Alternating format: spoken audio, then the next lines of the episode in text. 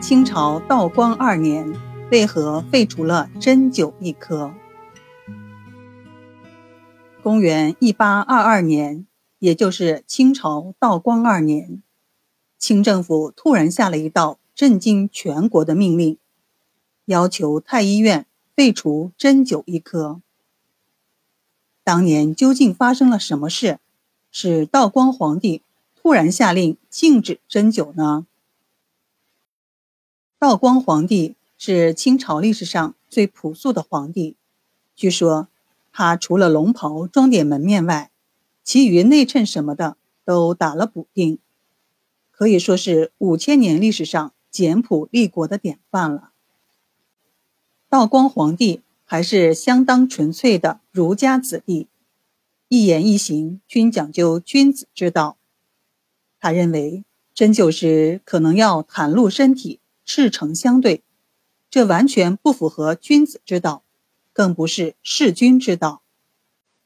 还有一个更主要的原因，他也怕有人借针灸之术医治之机来行刺自己。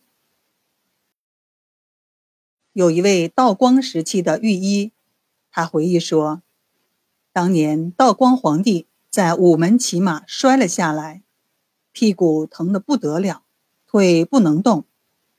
一位针灸师给道光皇帝扎了一针环跳穴。这个环跳穴大约在臀部身体侧面的部位。因为环跳穴一针下去，直接感觉电到脚心，他认为该针灸师想行刺，下令将其杀了。而且，道光皇帝还下了一道圣旨：针灸一法。由来已久，然以针刺活灸，就非奉君之所宜。太医院针灸一科，着永远停止。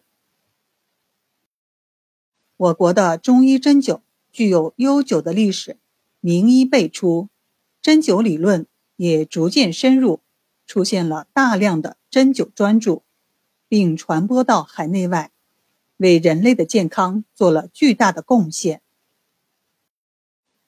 可是，针灸技术到了道光皇帝这里，硬生生的一道命令就被废止了。太医院从此没有了针灸科，生存了几千年之久的针灸科被逐出了官方医院，只能在民间流传。针灸医学遭到史无前例的重创。